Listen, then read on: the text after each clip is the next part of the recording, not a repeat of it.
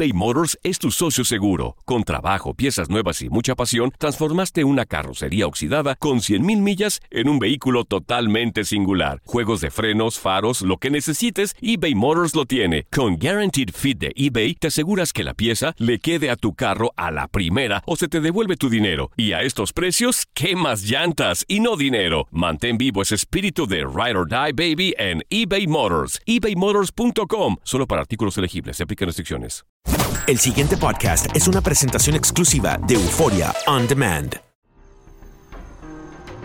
Atrévete a cruzar el umbral de lo desconocido con los misterios clasificados como los códigos paranormales, enigmas que desafían a la ciencia, conspiraciones y creencias insólitas, fenómenos paranormales, bestiario mitológico, invitados especiales, la bitácora insólita, el diario de un investigador. Todo esto y mucho más por univision.com con Antonio Zamudio. Comenzamos.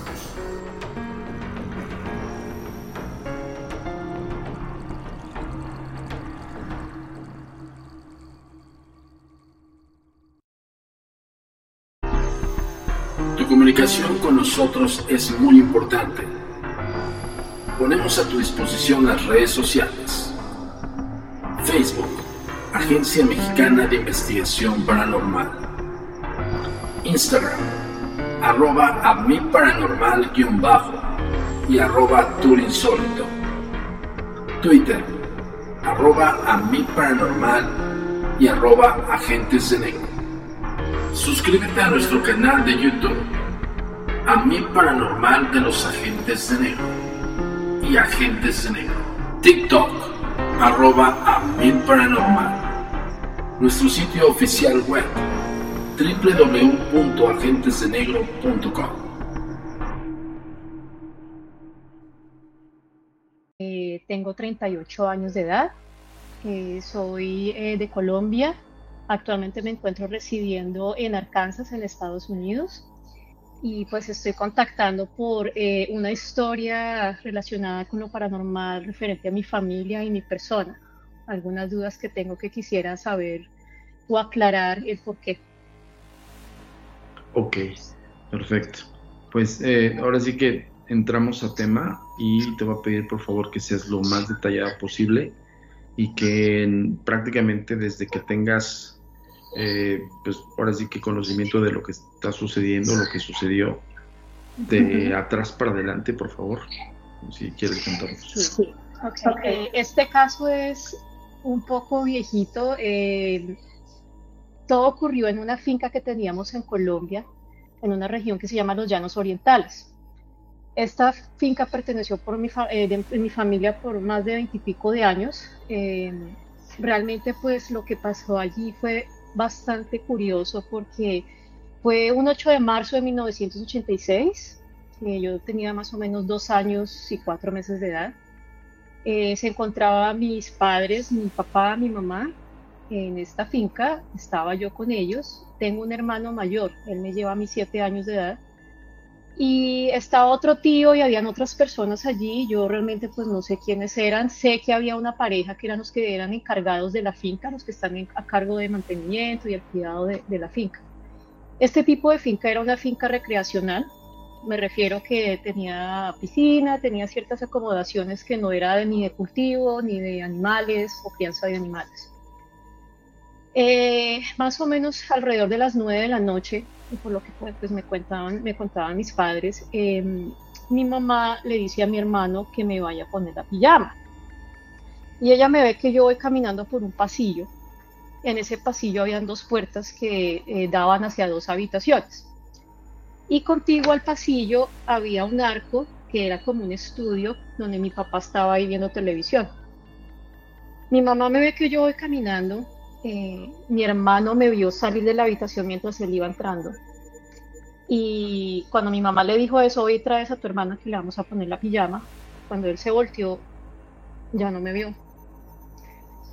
Mi mamá también me dice, porque cada quien tiene su versión, eh, que para ella fue como un cerrar y abrir de ojos, un parpadeo, que ella como que parpadeó, yo estaba y pum, y ya no estaba, y pues se le hizo extraño. Ella es bien escéptica, ya no le gusta relacionarse mucho con lo paranormal, yo creo que es más por nervios y temor. más que de pronto de que no crea. Eh, la cuestión fue que me desaparecí. Eh, duré aproximadamente un poco más de dos horas desaparecida. La casa ya estaba cerrada. ¿Tú me escuchas?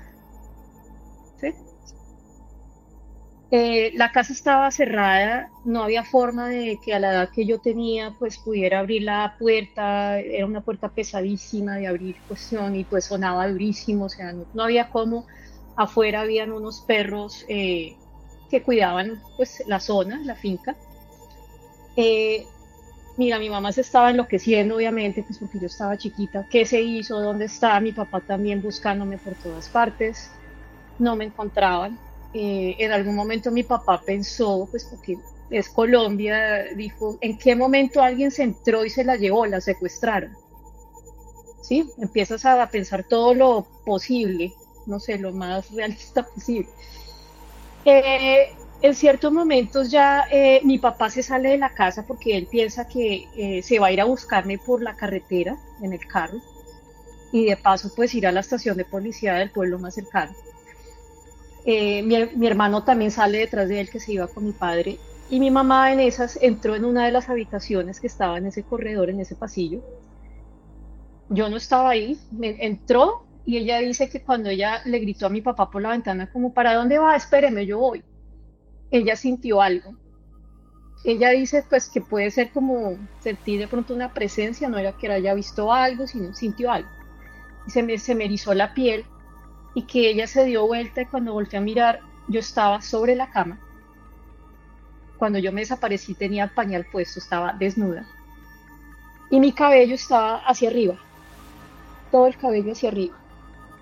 Ella pegó un grito, no pudo, ella dice, yo no la pude agarrar a usted, de del miedo que le dio y cuando ella gritó, claro, mi papá se devolvió, entró a la casa y él fue el que llegó y me, me agarró yo hasta ahora hablaba pocas palabras y todo, no era que yo me pudiera comunicar muy bien y explicar a dónde fui, a dónde estuve. Realmente pues eh, no sabemos. Eh, después con el tiempo, yo todavía estaba niña, mi papá me preguntaba mucho eso y eso lo recuerdo. Hija, ¿dónde estabas? ¿En dónde te metiste? Hija, ¿dónde estabas? ¿Qué viste? ¿A dónde fuiste? Él dice que yo le conté que unas niñas me llamaron como a jugar y que era por una escalera como en forma así de espiral, llena de flores, y que yo fui subiendo y que yo subía y subía y subía, que yo los veía ellos abajo. Esta casa, esta finca que te cuento era de una sola planta, ahí no habían escaleras. Y que pues que yo subí, subí, y que en cierto momento yo me cansé y que yo me devolví. Esta es mi hija que tiene dos añitos. A esta edad estaba más o menos yo. Entonces, eh, me dice que, pues yo le comenté eso, y pues yo la verdad no sé si niños, a qué pues uno puede pensar, serían ángeles, serían duendes, qué tipo de entidad pudo haber sido. Eh, entonces, eh, resulta que el tema quedó así, mi papá quedó muy ligado a esos temas paranormales. Y él empezó a buscar una guapa él empezó a... Perdón, de repente como que cambió un poco tu audio. Ah, ok. ¿Me escuchas? Ahí te, hace rato te escuchaba mejor, como que estabas... Espérame, si es que no sé qué tiene eh, esto. Parece que metió más Pero bueno, te escucho bien, sígueme diciendo. Entonces, ¿buscó una, qué, perdón? Dime. ¿Buscó a alguien, me dijiste, tu papá buscó a alguien? ¿A quién, perdón? ¿Me puedes repetir qué pena? No te alcancé a escuchar. Sí, que tú me, te quedaste en que mi papá busca a alguien, pero no me acuerdo la palabra, por eso te estuve ahí. Ah, mi papá empezó a buscar una huaca. Una huaca. ¿Qué es eso? Eh, una huaca es lo que llamamos nosotros tesoros, que en otros tiempos pasados alguien enterró. Eh, y son tesoros. Ok, ya se te está como cortando el audio. Que dicen cuando la persona muere el espíritu queda atado a, ese tesoro y ellos quedan ahí cuidando eso, ¿sí? Y eso no es para cualquiera, o sea, si es para ti, te la dan, Si no es para ti, no es. Eh, también tiene, está muy relacionado con eh, cosas malas, por decirlo así, como, eh, ¿cómo se llama esto? ¿Como una maldición? Como maldiciones, sí. Entonces puede traer ruina, matan a toda la familia, o sea, pasan una cantidad de cosas como extrañas, ¿sí? Ok, sigue. Y Él, él, empezó a buscar una huaca, mira, eso le hizo huecos a esa casa por debajo, levantó el piso y haciendo túneles por allá buscando y todo el cuento. Eh, con los años mis padres se separan, más o menos en el 91 ellos se separan. Eh, mi papá pues tiene otra persona, al final pues él se va como a vivir entre a esa finca y en la ciudad, pues nosotros éramos de Bogotá, de la capital. Y eh, mientras todo esto sucede en una situación ya en los 90, te estoy hablando entre el 92, 94, entre esos años, eh, yo iba a visitar a veces a mi papá a la finca y cuando me sale un día, en una noche fue, me dijo, hija, te tengo que mostrar algo. Y yo le dije, ¿qué es, papi? Estábamos los dos solos ahí y llegué y ponen un cassette a sonar en unos parlantes grandísimos ahí, yo mirando las ventanas todo oscuro por de noche, me dio miedo. Pues te cuento que era una psicofonía. Eh, una psicofonía que se grabó eh, ahora te cuento esa historia, que está ligada al lugar como tal, de donde yo desaparecí. Eh, él estaba con esta mujer con la que ella tenía una relación, estaban los dos solos de noche, eh, ella le había grabado pues en la época, en los 90, pues es un cassette para meter en grabadora y, ella, y tenían música, diferente tipo de música, y de repente pues la dejó de sonar la canción y ella pues llega y le dice a él, a él Francisco, ¿qué pasa? ¿Por qué no dañaste el cassette que te regalé? No, no dejó de sonarnos. No, es la primera vez que lo pongo, yo ni lo había, ni lo había escuchado, es la primera vez que lo escucho. Él se fue a la grabadora, miró, como que él pues usaba lentes eh, y se puso a oprimir botones ahí, como el, el, el stop, se enredó y al final la paró eh, se fueron otra vez para Bogotá, la capital. Ella cogió el cassette porque lo iba a arreglar, la canción, iba a volver a grabar encima la canción que se había borrado. Cuando ella llegó y lo devolvió y lo puso play, empezó a escuchar unos ruidos rarísimos, pues que ella no entendió qué era y le dijo a mi papá, mira, ¿qué es esto? Pues porque si tú grabas en una grabadora y si estás hablando las voces que se deben haber grabado, lo que, lo que está sucediendo en el momento, ¿verdad? Tu voz y no, se escucharon unas voces pues eh, diferentes. es una conversación, son dos personas o dos entidades. Eh, estas dos entidades hablan de mi papá. Mi papá se llamaba, él ya falleció en el 2018, él se llamaba Francisco Antonio y le decían Paco. Toda su vida le dijeron Paco. Eh, y empiezan estas dos entidades, que yo te puedo pasar la psicofonía. Esta psicofonía pues obviamente tiene más de veintipico de años, de un cassette. Eh, empieza a decir uno, eh, le dice, mira, aquel es Paco. Y el otro le responde, mm, ¿tú qué crees? Y el otro le vuelve y le responde, es cierto, Paco. La grabación dura como un minuto y doce segundos, algo así. Suena una cantidad de ruidos como de pájaros, suena como un animal de casco, como por decir un caballo, un burro, no sé cómo, eh, caminando, tac, tac, tac, tac, tac, se escucha perfectamente. Como te digo, esta finca no es de ese tipo de animales y por mucho habían perros y gallinas, no había más. Siempre había sido así. No hay campos. Te puedo enviar fotos también, o bueno, el video de la finca para mirar eso.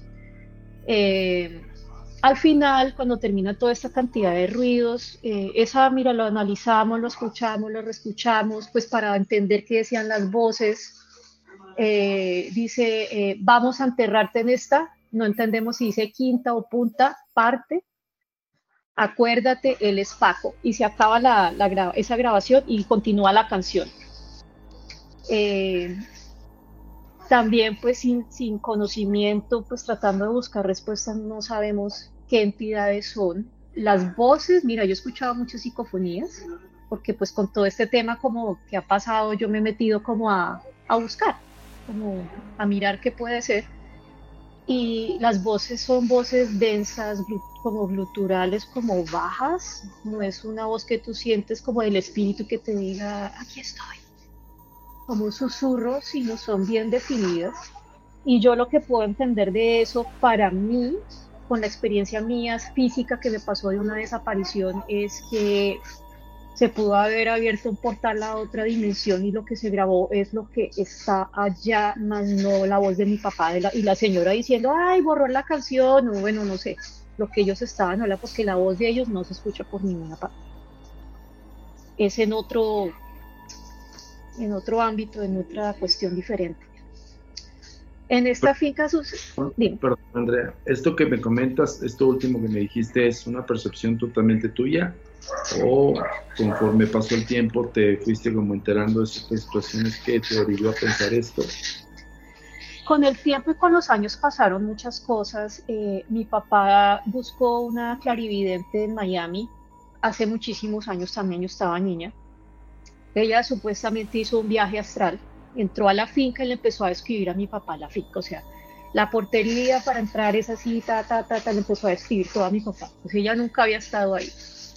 Eh, y ella dice que ella llegó hasta el comedor y vio un hombre parado en una esquina. Era un espíritu, pero que la sacó, mira, que la agarró y la sacó y la botó al monte. Mi papá dice que supuestamente ella después de eso, ella no pudo volver a, hacer ese desdoblamiento astral. Ella como que perdió eso.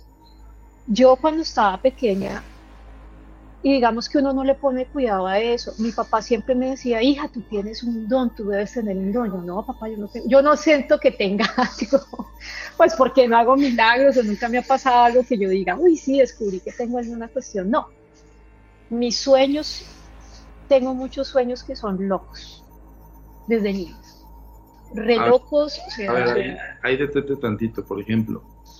En el lapso del momento de la desaparición o en el caso de que de algún, de algún modo no, nadie te encontraba en esos momentos, tus familiares, y fueron aproximadamente dos horas.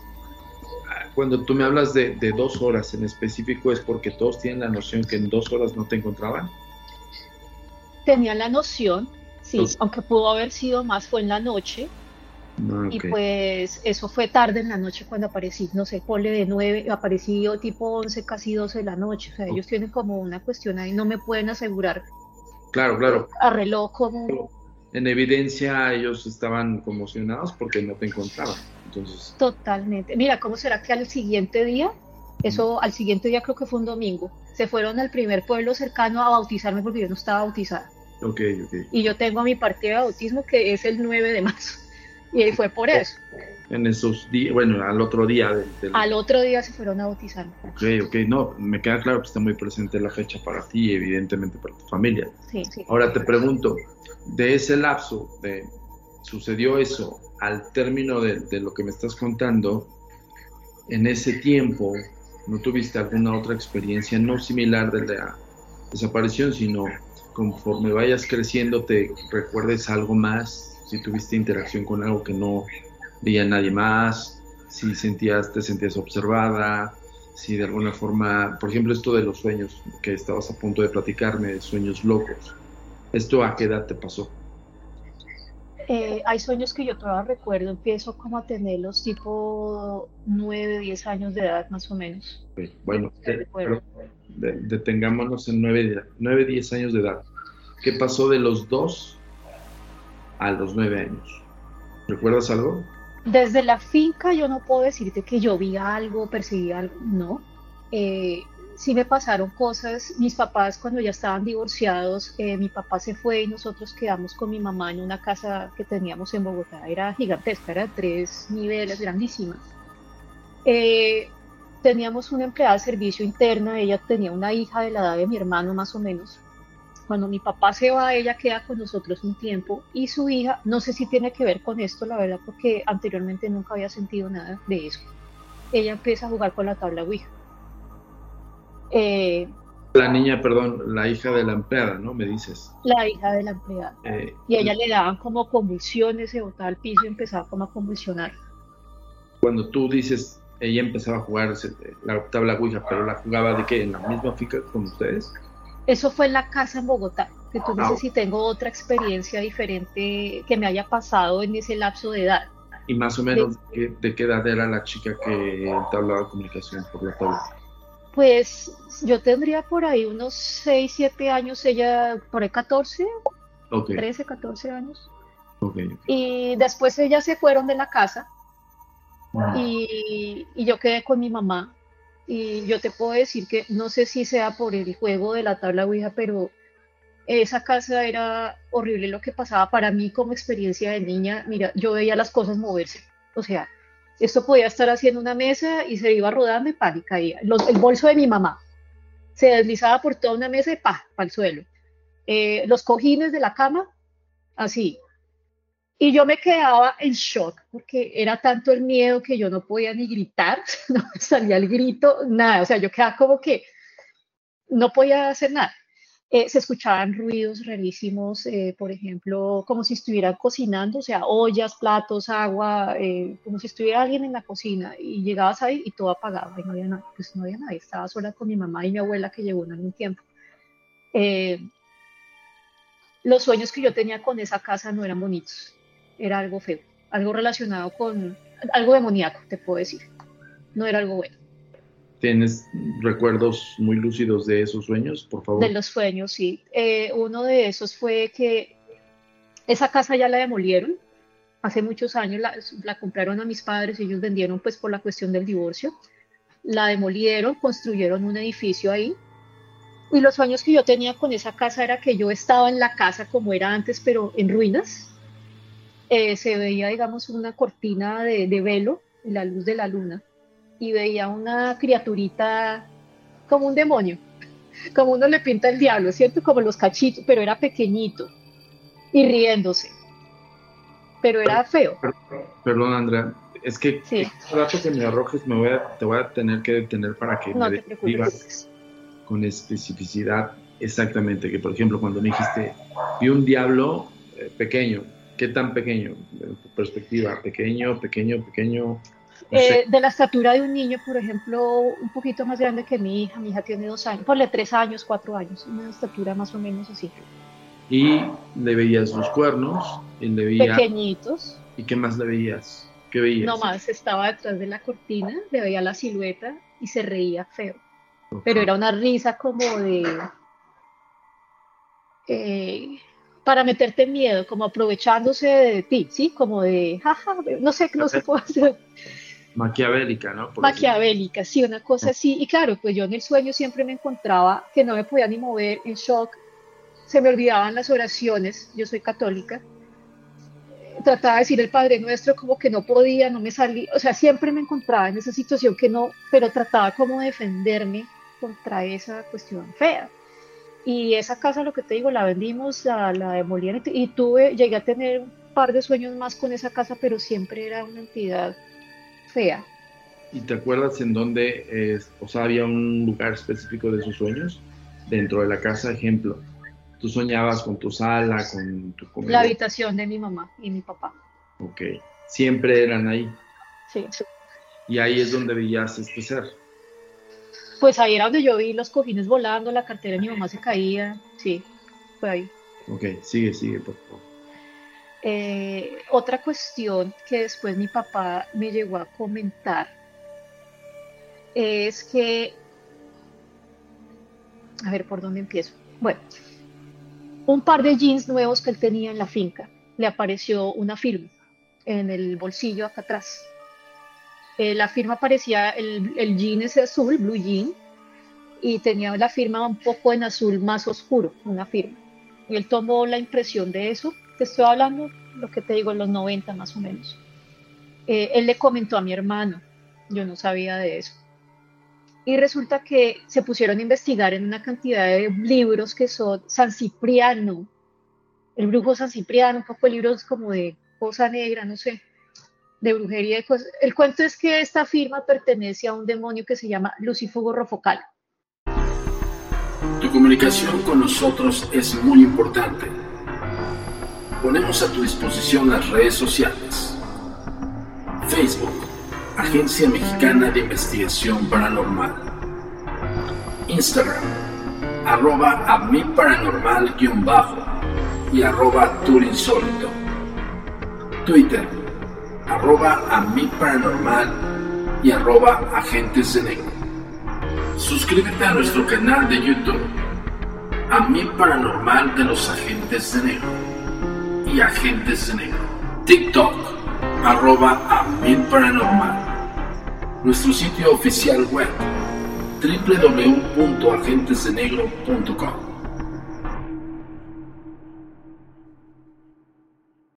El pasado podcast fue una presentación exclusiva de Euphoria On Demand. Para escuchar otros episodios de este y otros podcasts, visítanos en euphoriaondemand.com. Hay gente a la que le encanta el McCrispy y hay gente que nunca ha probado el McCrispy. Pero todavía no conocemos a nadie que lo haya probado y no le guste. Para pa pa pa.